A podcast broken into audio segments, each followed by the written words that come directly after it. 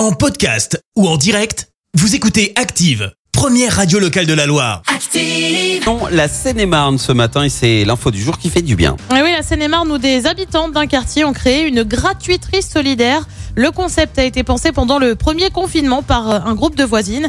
Des vêtements d'enfants devenus trop petits, des chaussures que l'on ne porte plus, des livres qu'on a déjà lus et relus. On a tous et toutes des objets qui dorment dans nos placards et dont on ne se sert plus. Plutôt que de garder indéfiniment ces reliques, des habitantes et habitants ont donc eu une idée ingénieuse et solidaire, installer une gratuiterie dans leur quartier. Une manière d'offrir une seconde vie à leurs objets tout en venant en aide aux personnes dans le besoin. Le concept pourrait rapidement se développer dans d'autres communes. Merci, vous avez écouté Active Radio, la première radio locale de la Loire. Active.